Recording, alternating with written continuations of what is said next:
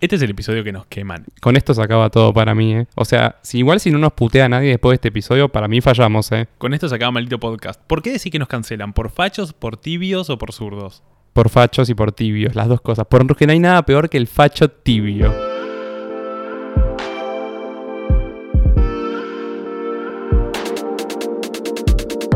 Hola bebés, yo soy Fabri Andreucci. Y yo, desafortunadamente, soy Julián Linenberg hoy. No, Y hoy no me puedo cambiar el nombre. no te cambiaste el nombre. No, hoy no. Hoy voy a hablar a título personal, no me puedo cambiar el nombre. Es verdad. Bueno, y esto es maldito podcast, episodio 9. Estamos cerca del episodio 10 ya. El culo te llueve. Qué pelotudo. Escúchame, estuvimos, como en un momento dudamos y dijimos, che, ¿a cuántos episodios vamos a llegar? Y estamos por llegar al décimo. Es, es un buen número. me gusta, me gusta. Es un número que me gusta mucho. Y bueno, em, ¿qué me puedes decir del episodio anterior? Que fue de Halloween, el especial. Estuvo muy bueno hacerlo, salvo por la parte de tomar jugo de tomate, eh, salsa de pizza. Pero, ¿qué comimos ese día? Ah, comimos comida de delivery, que no vamos a nombrar porque no nos está pagando. Che, la comida fue medio una poronga también. Bueno, pero el episodio estuvo bueno. Eh, fue el, el episodio donde más investigación tuve que hacer, más wikipediazo. Hubo mucha investigación, Bren, la verdad, una genia. No, nos divertimos mucho también comiendo, charlando, tomamos un poquito. Nada, estuvo muy bueno, la verdad. Y, y bueno, hoy se preguntarán con quién vamos a hacer el episodio. Con nadie. Este episodio somos nosotros dos solos porque nos hablaron mucho con respecto a la política. Julián está invitando, está abrazando al invitado invisible. Y nos rompieron un poco las bolas con el episodio de política porque se venían las elecciones y es un país que está sobrecargado de, de política, de propaganda, de quilombo. Y nosotros dijimos, está bien, nos encanta la política, nos apasiona mucho, pero no queremos hacer un episodio con las elecciones de frente porque nos llevaría a, obligatoriamente por agenda, a hablar de cuestiones políticas y partidarias y no queremos hacer eso, sino que queremos hablar de la política como... ¿Cómo que queremos hablar de la política? Como una dimensión que, y que acá ya empieza las cosas a título personal, que para mí atraviesa la vida cotidiana eh, en todo aspecto, ¿no? Y también está bueno porque nuestra generación tal vez no tiene mucha voz en política en los grandes medios de comunicación. Entonces, ¿qué significa la política y cómo nos atraviesa la política nosotros, centennials barra millennials? No termino de entender todavía si somos centennials o millennials, pero sí, no Somos centennials. Somos centennials. Sí, porque somos del 96, en teoría arranca en el 95, pero lo que a más le tenés que dar pelota es que el centennial es aquel que no conoce un mundo sin internet, que se cría y toda su crianza se desarrolla en un mundo con internet. Es decir, que por nuestra crianza, pues zona norte, somos de somos de, de los centennials del mundo. Pero si hay alguien del 95, 96 medio out de todo eso, pasa a ser millennial. Pero pará, yo no tuve internet toda la vida. Boludo, yo iba a tu casa con cuatro años y jugábamos a los jueguitos del CD de mil juegos, al juego de Barney. Y eso no era por internet. Pero lo hacíamos en una computadora y Ah, después bueno. íbamos a la página Cartoon Network a jugar jueguitos. O sea, nosotros tuvimos siempre internet. Bien. Pasa que ahora está la nueva generación que es la del mundo de celular, smartphone y una telecomunicación más intensa, pero todavía no tiene peso. Bueno, bien. Lo que quería retomar antes de que nos vayamos por la definición de centennials era así, de que no íbamos a hacer el episodio de política preelecciones. Primero porque yo creo que nadie lo iba a escuchar porque todo es política antes de las elecciones, todo es política partidista antes de las elecciones. Y aparte porque íbamos a ser bien amarillistas y ya hacerlo con el diario del lunes y el resultado opuesto, ¿no? Claro, preferimos hacerlo con el resultado opuesto y también por lo que dijimos, no queremos hablar de resultados ni de cuestiones que ya todos sabemos y que podés verlo prendiendo cualquier televisor o abriendo cualquier diario, más allá de que termine siendo, incluso los diarios y la información termina siendo partidaria, sino que queremos hacerlo desde nosotros, desde qué sucede con la política, no qué sucede en la política. ¿Qué estamos tomando hoy? Nada, la nada misma, ¿sabes por qué? Porque se han robado todas las bebidas. Estos 70 años, bueno, ya empecé. No, no estamos tomando nada. Eh, estamos tomando agua. En realidad, como dijimos, ya está, lo hacemos los dos, tranqui, vamos a tomar agua y charlar entre nosotros. Nosotros, nosotros, eh, ya, ya lo tengo incorporado. Es un domingo tranca, venimos de comer un asado, charla de amigos y dijimos, bueno, grabémoslo solo con agua. Y algo que nos preguntaron es, che, ¿van a haber episodios en donde, o sea, van a repetir bebida? Y sí, te imaginarás episodio 425. Hola, bebés, este maldito podcast, hoy vamos a tomar falopa. Tipo, no sabemos qué. Hoy vamos a tomar Grog XD. Pero en el asado, no lo dijiste, Faba, tomamos vinito. Hubiera Tomam- estado bueno estar un poco picados para este episodio.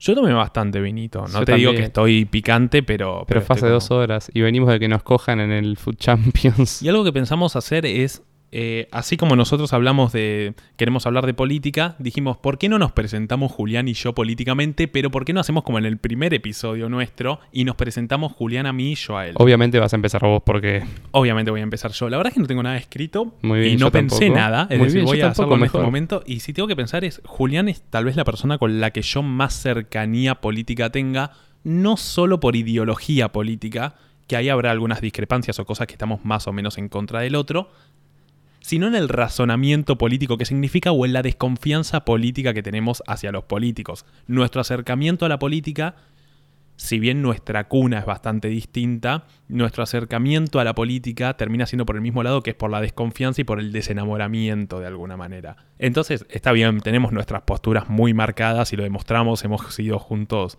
a marchas, es decir, eh, vamos por el mismo lado, pero a la vez lo que más valoro en mi relación con Juli, más allá de que tenemos un debate muy fluido y podemos hablar de cosas en las que no estamos de acuerdo, es que nuestro razonamiento y nuestros valores fuertes están por el mismo lado. Un facho, un tibio, básicamente, Julián. Bueno, Fabricio, el maravilloso caso del adolescente zurdo y el adulto facho. ¿Podemos hablar un poquito de eso?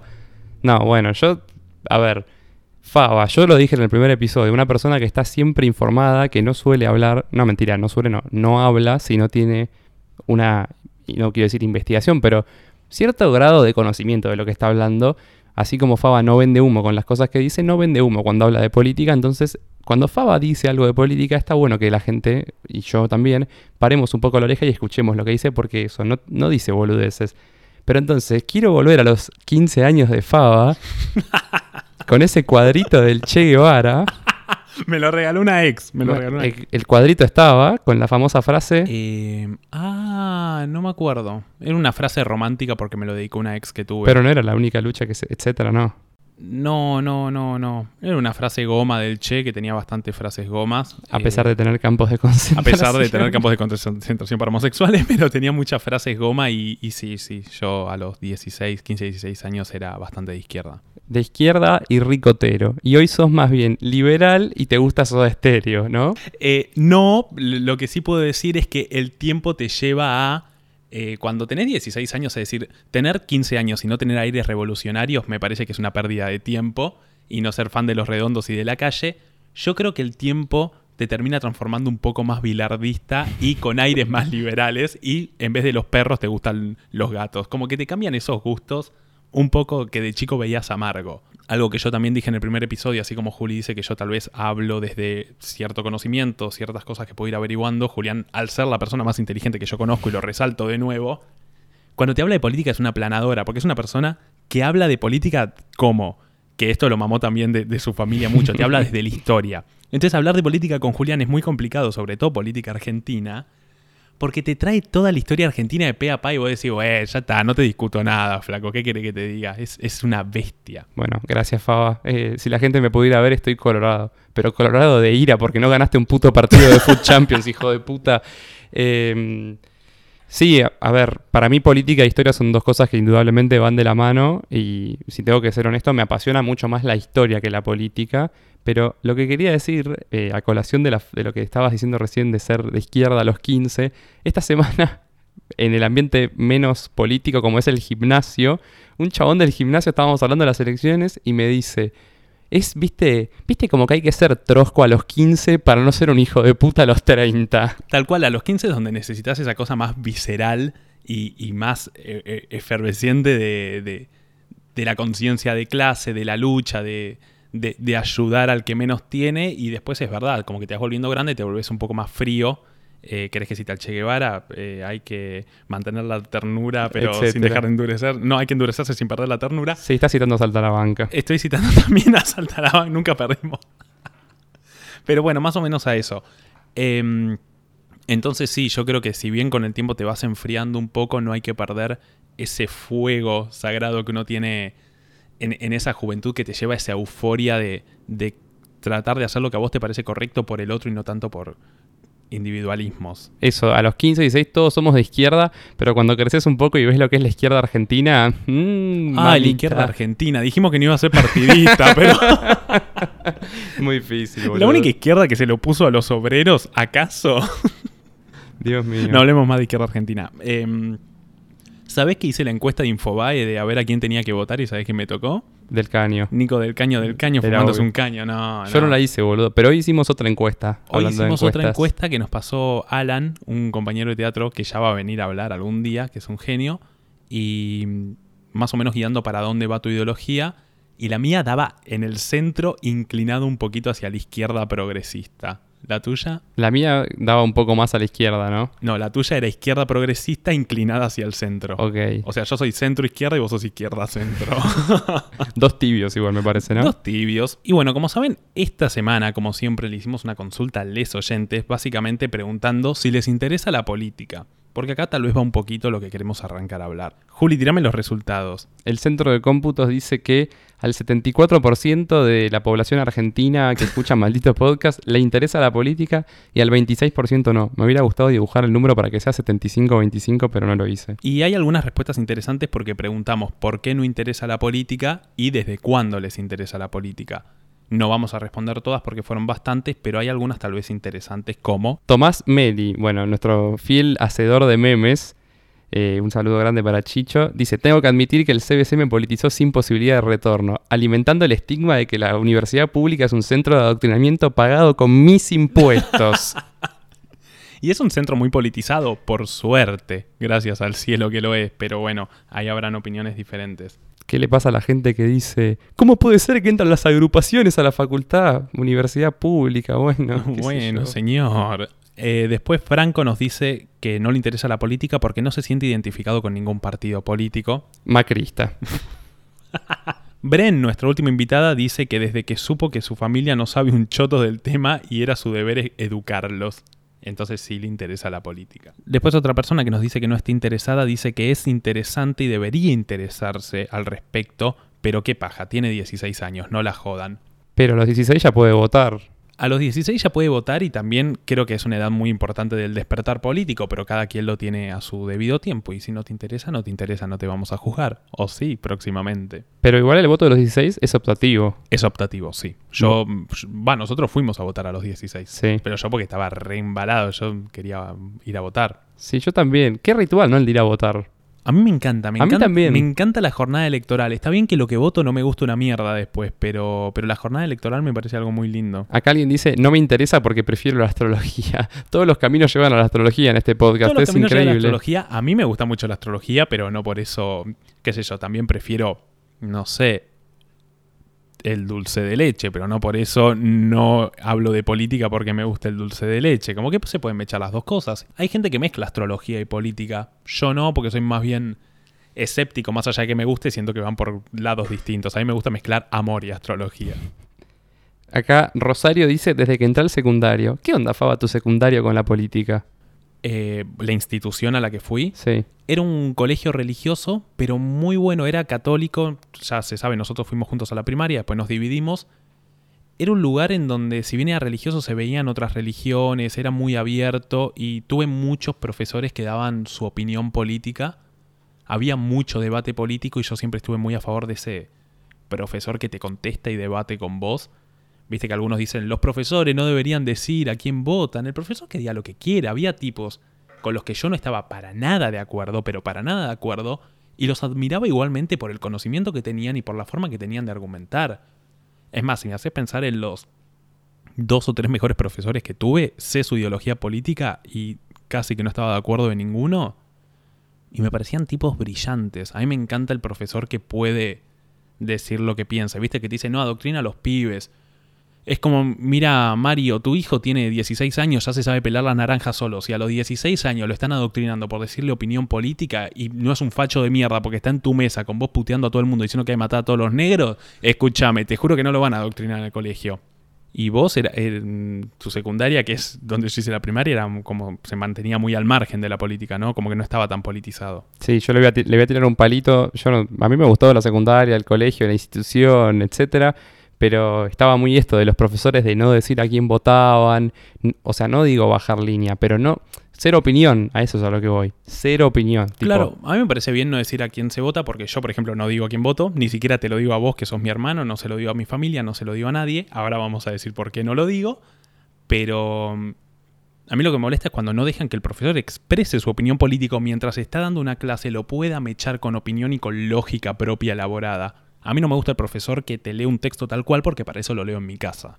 Después, Agustín Cuevas, mejor conocido como Cuevastrólogo, lo único que responde es comunistas. Faba, ¿te querés defender de esta, de esta, de esta tilde que nos puso?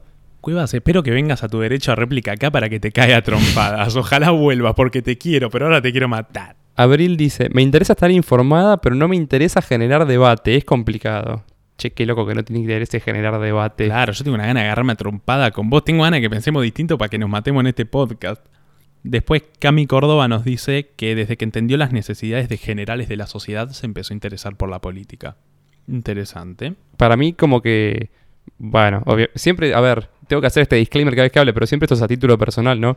La política para mí también te empieza a interesar un poco cuando podés mirar un poco más a la necesidad de la sociedad y salir un poco de lo que te interesa solo a vos. Entonces me parece que es una respuesta lógica. Eh, no te conozco, pero me gusta la respuesta. Tal cual. Y hay un planteo copado ahí que de nuevo ya vamos a hacer. Porque por ahora quiero leer las respuestas. Después acá Delphi Gobi nos dice 2014, cuando salí de la burbuja del colegio. Es verdad, porque fue un colegio que conozco y que es verdad que es medio burbuja también. Acá nuestro amigo Pepocha nos dice que desde siempre le interesa la política. Muy bien, porque encima es re pibe. Tiene 15, 16 años y es un pibe que se interesa por la política. Que creo que es una edad muy importante para empezar a, a, prenderse fuego en ese respecto. Volvió a estar del lado del bien Pepocha, porque la semana pasada dijo que no, no le gustaba Halloween y qué sé yo. Menos mal, Pepocha. Cami nos dice que desde muy chica le interesa porque en su familia siempre inculcaron el hecho de involucrarse en causas sociales, entonces siempre estuvo en contacto con la militancia etcétera. Es etcétera al final dudoso, pero me parece como redesarrollada su respuesta. Muy bien. Sí, de hecho le llevó dos cositos de respuesta a las preguntas.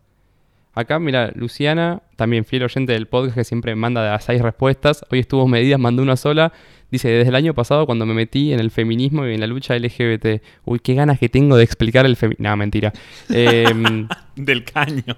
Yo creo que el, esto otra vez a título personal, creo que el feminismo fue la puerta de entrada para la política de muchas chicas. Sí. Flaco, deja de declarar a título personal. Todo lo que digas es a título personal. Y bueno, porque por vos, no, no por. Porque por ahí van a decir, maldito podcast. maldito podcast, cucarda. Acá Fran Baume nos dice: Desde que pensé el secundario a los 13 y vi lo importante que era.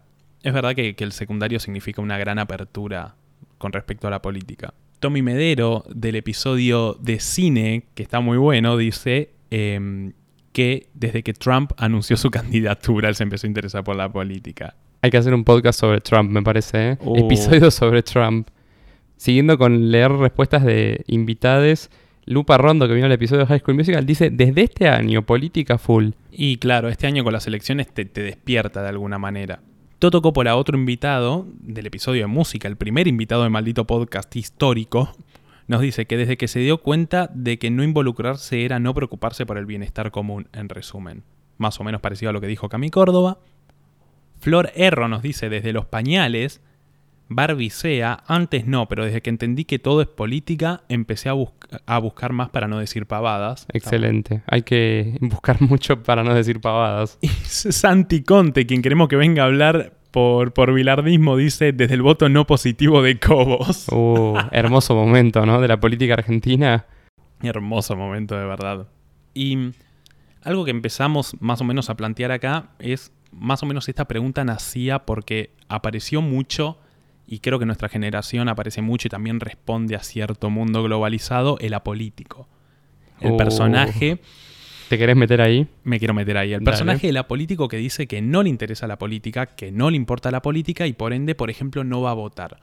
A mí lo que me pasa en cierta parte es que si bien yo creo que el apolítico termina haciendo daño porque desde su inocencia o ignorancia o desprecio hacia los políticos se termina olvidando de que la política atraviesa absolutamente todo lo que nos transforma entonces termina siendo un objeto de utilidad. Y esto es más o menos a lo que iba. Nada le conviene más, y es por esto, acá voy a hablar por mí, de por qué me introduje a la política. Un gran saludo a mi padre, que es quien me enseñó esto, que me dijo, nada le conviene más un político que un apolítico. Nada le conviene más un político que vos no sepas nada. Porque lo que más le conviene a un tipo que te quiere venir a cagar es que vos no sepas, es que vos no aprendas, es que vos no leas, es que vos no averigües. Y creo que se abre por dos lados creo que, y hay que empezar a tener un poco de desconfianza por algún lado, porque creo que hay dos tipos de personas que generan apolíticos. Porque uno es el apolítico que dice a mí no me interesa la política y por el otro lado está el fanático político, que para mí es exactamente igual de dañino que un apolítico. ¿Decís el que mete la boleta completa? El que mete una boleta completa sin pensar, al que no le importa lo que está votando. Es decir, el que no lee, simplemente ve una cara de presidente y manda. ¿Nunca votaste boleta completa, Faba? Jamás voté boleta completa. Sí, yo Jamás. tampoco. Ni, ni creo hacerlo. No creo encontrar un partido político tan lleno. Hasta que hagamos el nuestro. Hasta que... Hacemos el nuestro, pero a vos te corto. Entonces, bueno, lo que me pasa es que creo que el apolítico termina haciendo un daño y el extremo fanático de la política también, porque de un lado, pero pensá los partidos, los partidos políticos que llaman a votar en blanco. ¿Qué diferencia hay de votar en blanco con no ir a votar? Es más, votar en blanco lo que terminas haciendo es como ampliando esa brecha entre un candidato y otro. Entonces terminas yendo más o menos por el mismo lado, mandar una boleta entera y no saber lo que estás votando por considerarte fanático de un político en particular. El llamado al voto en blanco es el famoso llamado al voto funcional, ¿no? Estuvo muy en, en boga en su momento cuando la izquierda llamó a votar en blanco en el balotaje o en cualquier instancia política la izquierda llamó a votar en blanco. Tal cual. Lo que yo quería decir sobre el apolítico es que, nuevamente, Fabo, esto es a título personal, por favor, no me juzgues. Eh, a mí me llama mucho la atención que la política no te mueva un pelo, qué sé yo. Esto es bueno, otra vez, a título personal, Julián lo está diciendo por él. ¡Qué jede! No sé, eso, si yo lo, dijimos al principio, para mí es una dimensión que atraviesa todos los aspectos de la vida cotidiana, entonces es medio raro que digas, tipo, no, no me interesa, es- o sea, no me interesa la vida. Bueno, o sea, no te digo desde involucrarte y militar y qué sé yo, pero al momento que viene la elección, leer un poquito, como empaparte un poco por tu cuenta, ¿no? Decir, bueno, prendo la tele y pongo, para dar los ejemplos más polarizados de hoy en día, un rato C5N, un rato TN. No, eso no es informarse. Eso no es informarse y tal vez la mejor manera de averiguar es leer y por eso termino diciendo de alguna manera que el fanático termine siendo igual que el apolítico, porque creo que lo que nos falta y lo que siento que tenemos que despertar y es vital para nuestra formación política es la importancia del espíritu crítico. Es empezar a juzgar, y tal vez voy con eso que dije al principio, de que nada le conviene más a un político que un burro. Y hay dos maneras claras de generarlo. Entonces, un pueblo despierto no es solo un pueblo picante, porque también nos hicieron creer que la escuela de la calle, el grito, la obnubilación e indignación son las claves del despertar político. Y la picanteada no tiene que ser la clave del despertar político, tiene que ser la causa del despertar político, debe ser lo que nos lleva a lo que, a lo que nos impulsa. Pero la causa del despertar político es el conocimiento, son los valores y son los ideales. Entonces, la causa debe ser el primer chispazo que le da origen a un incendio atroz, como termina siendo el de cuestionar, discutir, mirar con ojos de duda y por sobre todas las cosas aprender. Y no nos comamos el cuento de lo que hoy es el oficialismo, de que la política está llena de chorros, que no vale la pena la gestión pública y que se lo dejemos a ellos. Así como tampoco es cierto el discurso de la oposición, que en breve es el oficialismo, que es de que la verdadera política ideológica se encuentra en la calle, porque ambos sectores generan lo mismo, burros, unos con conciencia de clase y política, pero sin conocimiento político, mientras que los otros generan gente con conocimiento jerarquizado, es decir, que genera esos personajes que le da más importancia a otros conocimientos y creen que la política es la última de sus urgencias y que eso se lo tienen que delegar a otras personas que manejan el país, como cualquier otra institución más bien privada. Entonces, porque después aparecen estos, esta especie de amigo de todos con frases repetidas y sin contenidos, creyendo que nos dicen lo que queremos escuchar. Que, no sé, que bastan para solventar o apaciguar ese espíritu crítico que todos tenemos que despertar, porque las frases que repiten son. No, son ni las que aprendimos ni las que leímos, son las que nos impusieron que está bien para repetir. Por ejemplo, frases pelotudas como. Si todos nos tomáramos las manos y tirásemos para el mismo lado, el mundo sería un mejor lugar. O frases románticas que acuden a sentimentalismos. Y eso no es nada. Eso no es nada. Entonces, esforcémonos por dudar, esforcémonos por mirar de reojo a todos aquellos que se presentan como amigos de todos y a estos que sonríen mucho. Desconfiemos y nunca dejemos de hacerlo. Y de los que militan soluciones y no dudan, y de los asertivos y precisos también. Y no les dejemos pasar una. Y al primer semáforo en rojo frenemos. Y no sigamos solo porque nos convenga o porque su discurso político y postura es más firme o menos nefasta que la otra. Porque otra cosa que nos enseñaron a hacer y nos cuesta desarraigar es que es mejor votar por odio que por convicción. Y no es casual que en el 2015 se fue un gobierno en Argentina que generó odio y ganó uno por el odio que generó el anterior. Y hoy de nuevo está volviendo un gobierno que generó odio porque el macrismo generó un odio también bestial. Entonces, terminamos justificando animaladas y salvajadas de otros políticos y de otros partidos diciendo, pero lo que hizo tal es peor. Y votamos desde el enojo, desde la bronca y desde el odio. Y terminamos votando a viejos de mierda nefastos que les chupa un huevo todo, que piensan que se meten en la agenda política, pero después se clavan un abrazo con Mansur, ¿por qué no? O de la nada personajes como Macri, que también se mete en la agenda política, pero el presupuesto para las mujeres serán 13 pesos por mes, 13 pesos por mujer. ¿Votaste desde el odio alguna vez? No, no, nunca. Siempre voté a lo más cercano a mi convicción política. Y mm, por lejos a lo más cercano a, mi convicción política. Más allá de que el personaje que lo ejercía no me caía bien o me parecía un mentiroso o un chanta, siento que es mucho más importante votar lo que yo siento que va a ir ligado a lo que me pasa políticamente que a, a lo que estoy en contra. Por eso no me gusta el personaje del anti. Y antes que decías que no decís a quién votás, ¿querés contar esa historia? Porque es muy fascinante. Yo en el 2013 voté por primera vez. Em, eran elecciones legislativas acá en Argentina, las que ganó Massa, para que no sea la re-reelección de Cristina. Eh, yo voté a la izquierda. Ese voto lo puedo decir, tenía 16 años. Y dije puntualmente, se lo dije a mi viejo, che, no digas a quién voté, pues medio que me va a volver loco la familia. Mi viejo, ¿pa' qué? Se lo dijo a mi familia y me volvieron loco. Me volvieron loco, lo supo mi primo, mi tío, mi viejo, tipo, lo supieron todos. Y ahí empezó como una especie de cuestionamiento político. Dije, che, lo que me pasa es que ya no es tan importante lo que digo, sino que es mucho más importante a quién voté y cualquier cosa que yo opine políticamente era cuestionada y retrucada con mi voto. Y yo dije, mierda, yo no quiero que me juzguen políticamente por la cara de viejo petero que puse en una boleta. Yo quiero que me juzguen por mis ideales. Entonces, más o menos lo que me pasa es, juzgame a mí, juzgame lo que te digo, juzgame una animalada que te dije. No justifiques las animaladas que yo te dije con si voté a alguien que a vos te gusta o no, ni tapes las boludeces que puedo llegar a decir, ni las certezas que puedo decir porque voté a alguien que no te gusta. Entonces yo no digo a quién voto y yo quiero que me escuches, vos, mi amigo, mi, familia, mm, todas las personas con las que hable de política. Quiero que juzguen a Fabricio como idealista, como persona, como, como personaje político que opina como cualquier otro. Entonces me, me, pasa eso. Siento que en este país se juzga mucho el voto y no la ideología, porque siento que estamos como bastante chatos. Aparte, algo que a mí me parece de vos es que si alguien se sienta a hablar con vos una hora de política y más o menos te das una idea para qué lado va. Pero a los 15 minutos, ¿sabes por dónde va? pero yo siento que mi voto es muy obvio. Yo siento que es recontra obvio mi voto. Y aquel que quiere saber a quién voté es nada más para tener dudas o certezas o para poder retrucarme cosas. Entonces, si me vas a retrucar por mi voto, no hablemos de política. Si me vas a retrucar por mi ideología, que te la digo de pe a pa, es otra cosa.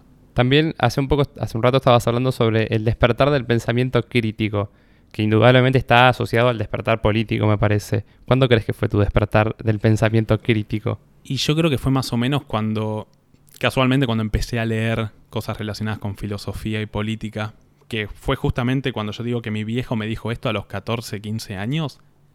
Yo decía que odiaba a los políticos y que odiaba la política porque los políticos son una mierda mi viejo empezó a ver que empecé a hacer las preguntas precisas para tener un cierto camino del intelecto y me dio mi primer libro. ¿Cuál eh, fue? Mi lucha.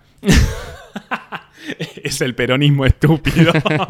no, me dio mm, Ética para Amador de Sabater, que es un libro que Sabater, español, le escribe a su hijo, Amador, en el que le explica lo que es la ética.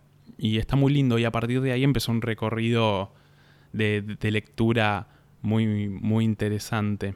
¿Y cuál fue tu despertar político? Qué buena pregunta, porque estoy pensando y no me acuerdo en concreto un momento, como decís vos, como me hice tal pregunta, me dieron tal libro.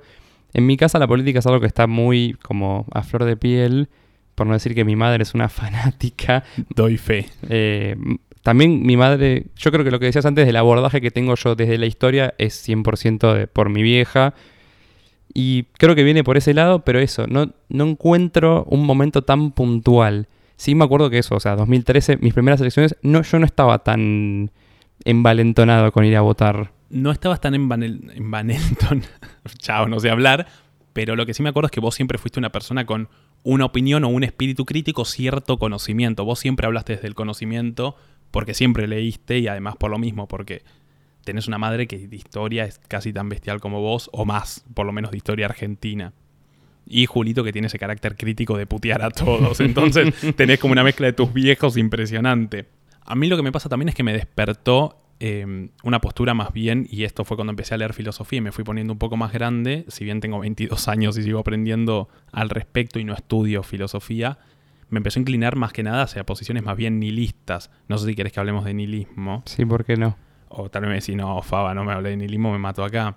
A, a mí lo que me pasa es que el nihilismo suele ser confundido con la negación a todo, Sí. o ni siquiera con la duda constante a todo, sino con la simple negación de absolutamente toda existencia física, o o sea, material, o también, más que nada, conceptual. Y lo que sucede es que el nihilismo se cuestiona toda existencia simbólica y por eso empieza a cuestionar a la existencia física de alguna manera, porque quiere decir todo lo que somos, todo lo que transformamos y todo lo que hacemos está guiado por una ideología y por unos conceptos morales que deberían ser cuestionados.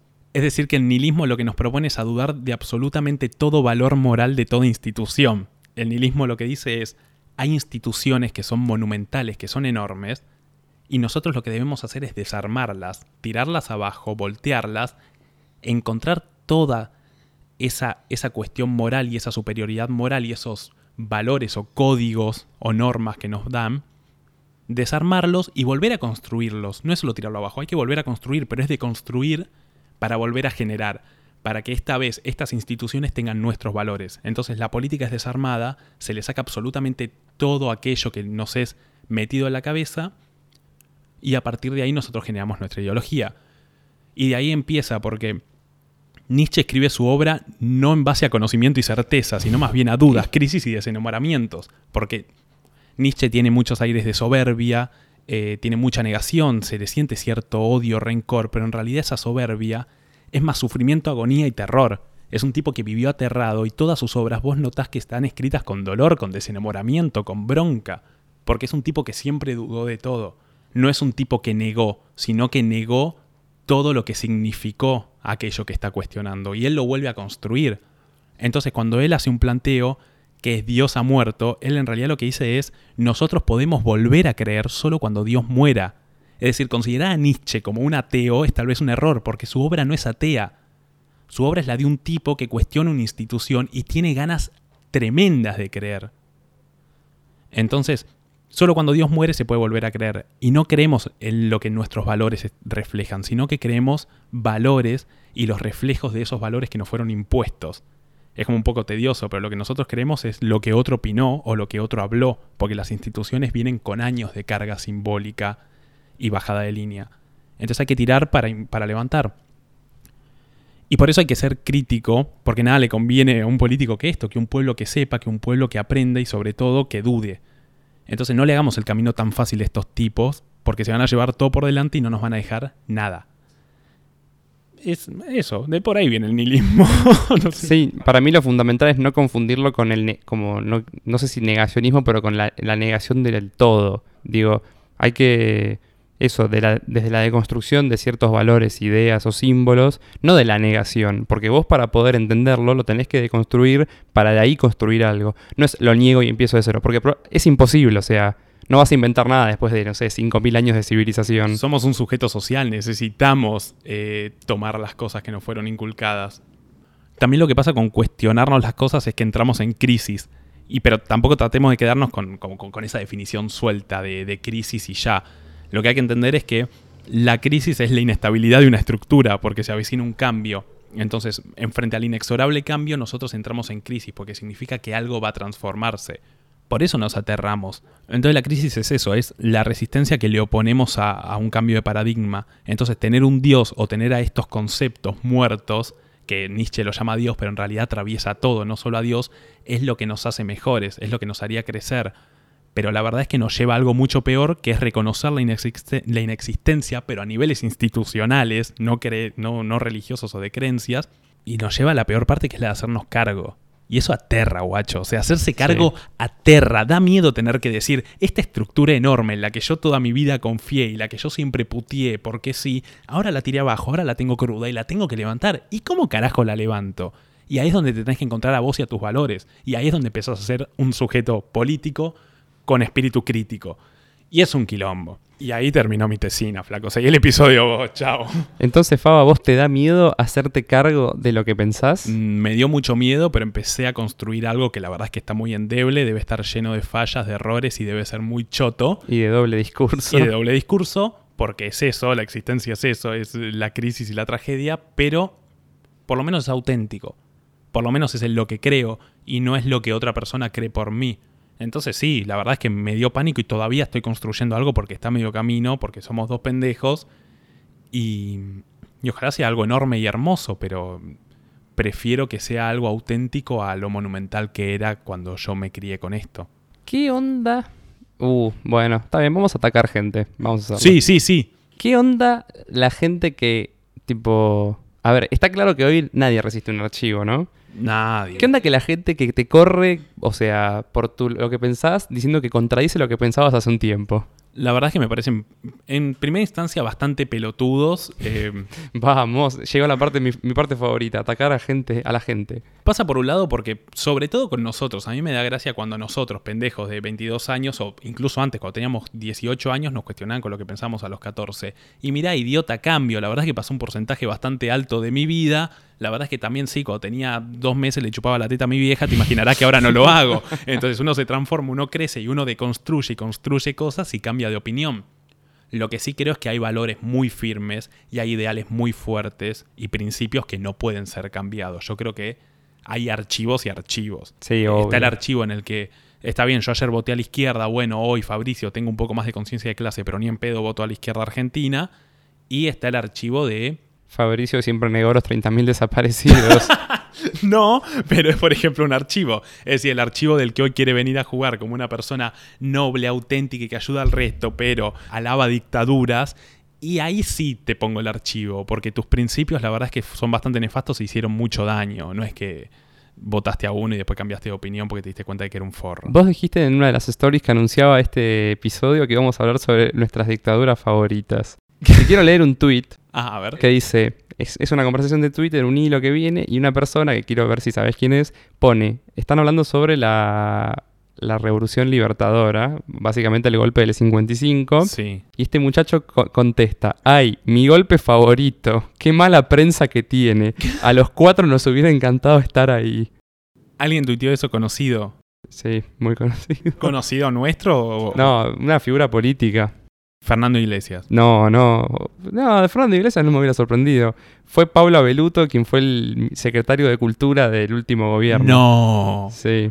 Mi dictadura favorita. No te puedo creer. Mi golpe favorito. Mi golpe. Ah, más tierno todavía. Más tierno, le sacó no te peso. puedo creer. Bueno, esos archivos sí me parece que vale la pena destacarlo. Como cambié de opinión, no. Mira, si opinas eso, sos un hijo de puta. Entonces, puede ser que tengas algunos cambios, pero por eso te mereces el archivo a menos y ni siquiera que salgas a pedir perdón o vos te hagas cargo de antemano. Si yo te tengo que mostrar esto y sos ministro de Cultura, si sos ministro de Cultura y yo te muestro esto, sos un forro. ¿Cuál es tu golpe favorito, Faba? El que te voy a dar ahora, boludo. Algo también que me pasa y que atraviesa mucho a nuestra generación es que lo que me gusta mucho de la gente de nuestra edad y también más jóvenes es lo fácil que nos damos cuenta de cuando una noticia es una fake news. Como la fake news, boludo, está hecho para gente mayor en Facebook, porque ¿cómo entran a... El cajón tenía los pies cortados, Néstor Kirchner fue asesinado por Cristina o Mauricio Macri planea la muerte de Alberto, viste, como todo así de esas fake news que me sorprende la calidad que tenemos quienes manejamos internet constantemente, me animaría a decir centennials barra millennials y generaciones anteriores, para distinguir cuando una noticia es trucha, como que víctima de los títulos que es la gente mayor tal vez, porque ve mucho noticiero. Yo no, no me dejo de sorprender porque hace 15 años cuando yo usaba internet recién, bueno, más, pongámosle 20, bueno, no sé si, ni 15 ni 20, ustedes me entiendan. Mis viejos venían y me decían tipo, no te creas nada de lo que dicen en internet, no puede ser. Y ahora es tipo, mi viejo me, me reenvía tipo, el fantástico video que prueba que Mauricio Macri es un reptiloide, tipo, papá, dale. Los reptilianos. Sí, sí, no, es. Eh, además, como, che, no muestres la cara, no pongas nada. Y ahora pone DNI, tarjeta, todo. Y los viejos son como los más vulnerables de alguna manera. eh, a menos que tengas, qué sé yo, en mi caso, mi viejo analista en sistemas entiende mucho de la movida de internet y todo. Pero a mi madre no le importa nada, ventila fake news a los, a los tiros. Es muy gracioso. Encima, no hay, no hay como nada tan fácil como copiar el título y pegarlo y darte cuenta en tipo googleando que es trucho. Es muy trucho, sí, sí, no. No sé, es, es muy gracioso en ese sentido. Hace un rato, Faba, estabas hablando sobre cómo la política es un espacio de viejos peteros. La política es un espacio de viejos peteros. em, ¿Quién es tu viejo petero favorito? Orangel. No, pobre Orangel, ya le mandamos un saludo en el de Eh. ¿Político? No, no. En realidad la, la pregunta venía porque, bueno, y acá indudablemente lo quiero llevar a la cosa partidista que estuvimos viviendo este, este último tiempo. Faba se acaba de golpear. Acaba de destruir eh, activo, el activo de Maldito Podcast, como es el micrófono golpeándose. ¿Qué onda esta postura de... A ver, no digo que es la tuya, ¿no? Pero hay una postura muy general de la política es una estructura ancestral gobernada siempre por las mismas personas, viejos, pero aparece un personaje nuevo y llamémosle Ofelia Fernández. no, es muy obvio. Llamémosle O Fernández o Ofelia F. Y dicen, eh, pero esta no tiene estudio, ¿cómo es? Va a cobrar 180 lucas por mes.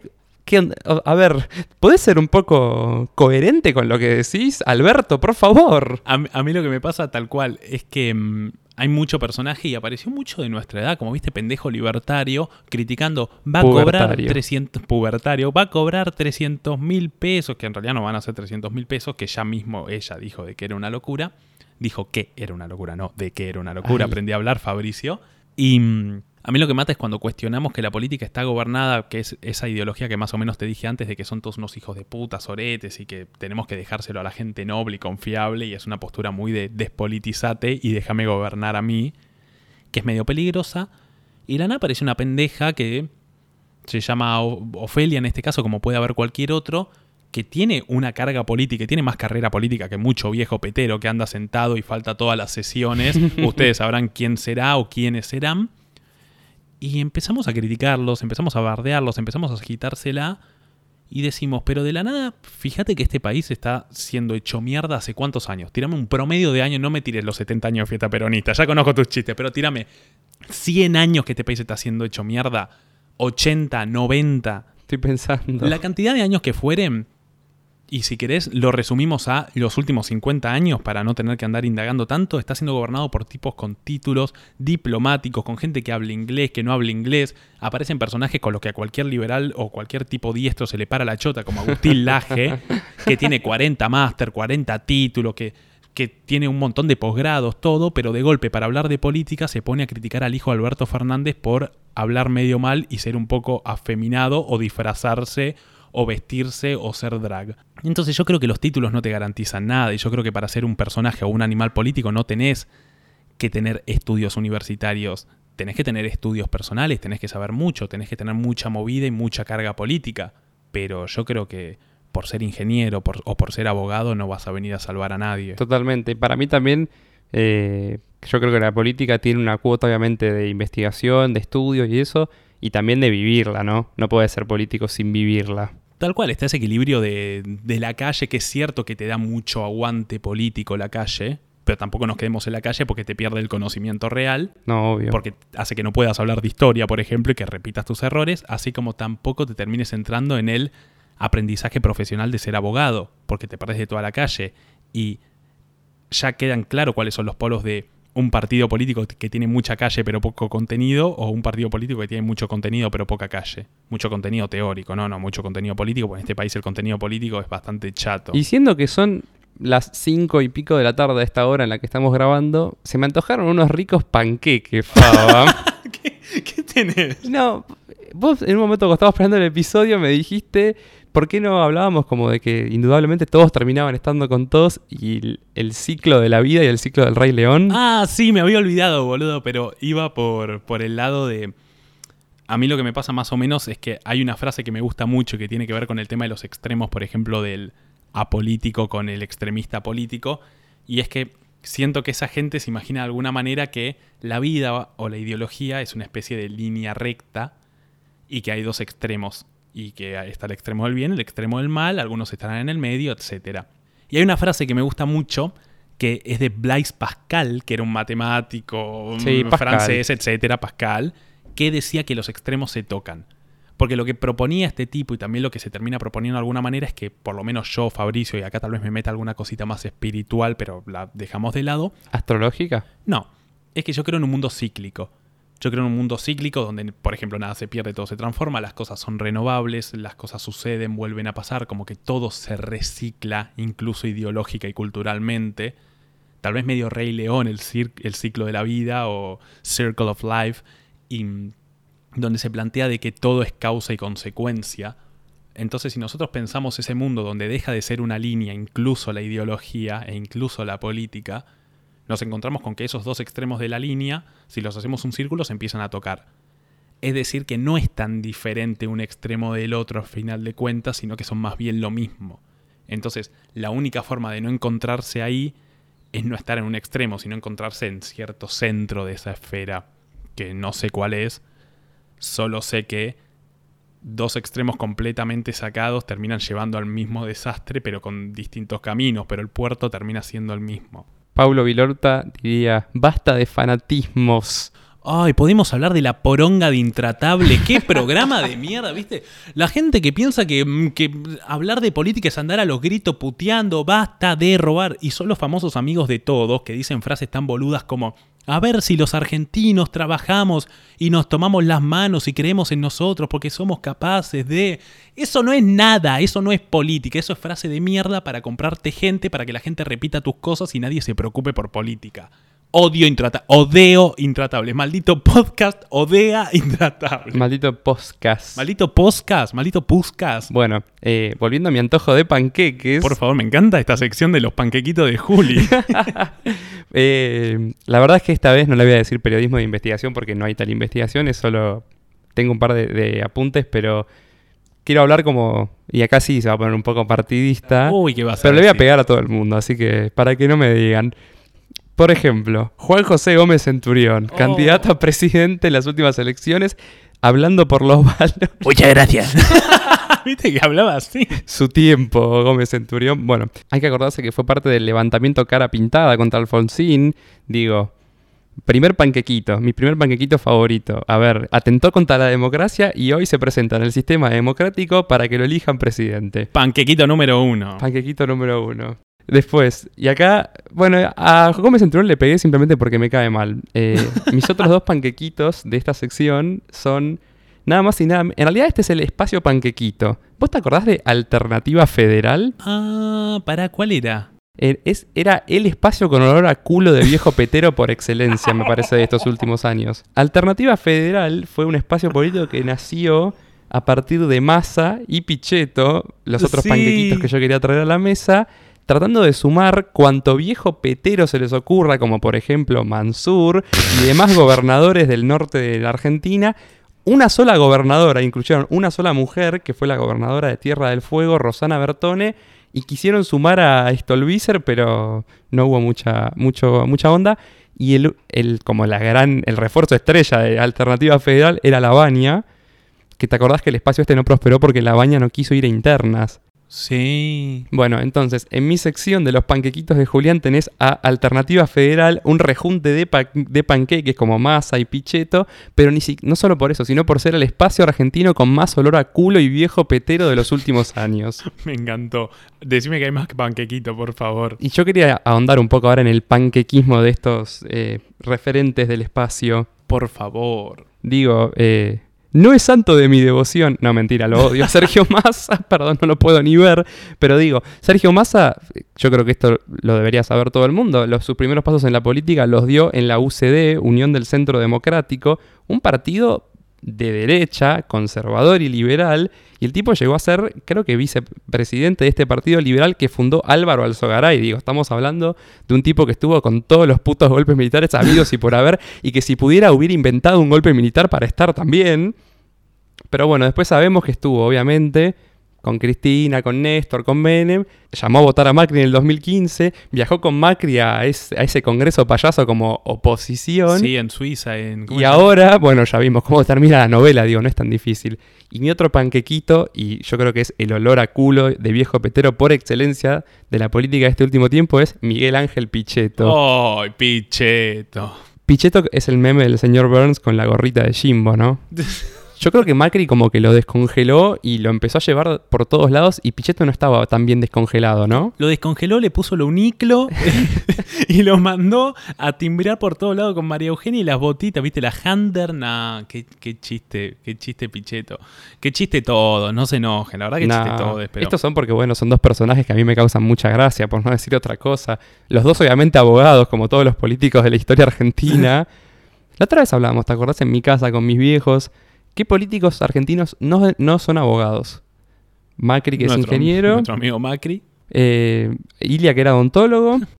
Eh, ¿Ilia era odontólogo o médico? No, Cámpora era odontólogo, Ilia era médico, ahí está. Vos sabés esas Sí, cosas, sí, yo sí, no, ahí está, ¿eh? ahí está, ahí me acordé. Cámpora era odontólogo, Ilia era médico, pero después creo que no hay, no hay más. Es que eso te lleva también a pensar, ¿viste?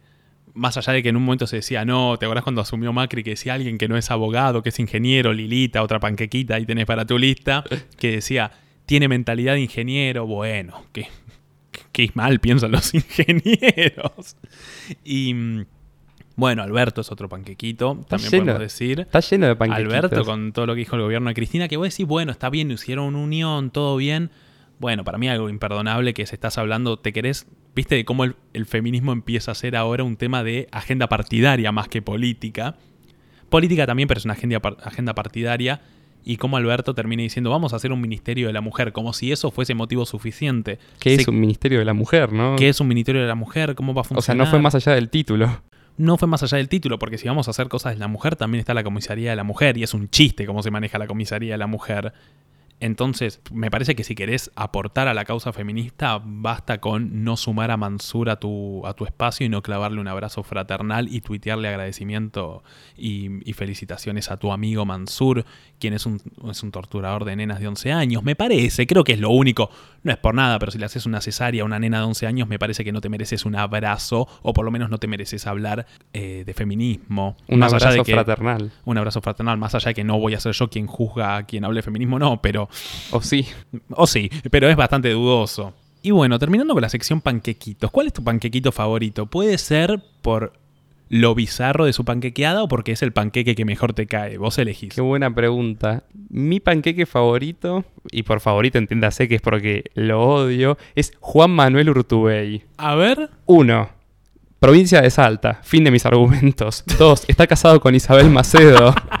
3. Bueno, panquequeadas evidentes para terminar siendo el vicepresidente de la Baña. ¿Por qué yo. te metiste con la pobre Salta? Quizás por la educación religiosa obligatoria en las escuelas públicas. Hermoso. País laico, ¿no? Después te dicen que es un país laico. Por Dios. ¿Cuál es tu panqueque favorito, Faba? Mi panqueque favorito mm, no va necesariamente porque lo odie, más allá que sea una generación de viejos peteros políticos, sino por lo que significó después su gobierno completamente en contra, pero Néstor con Menem.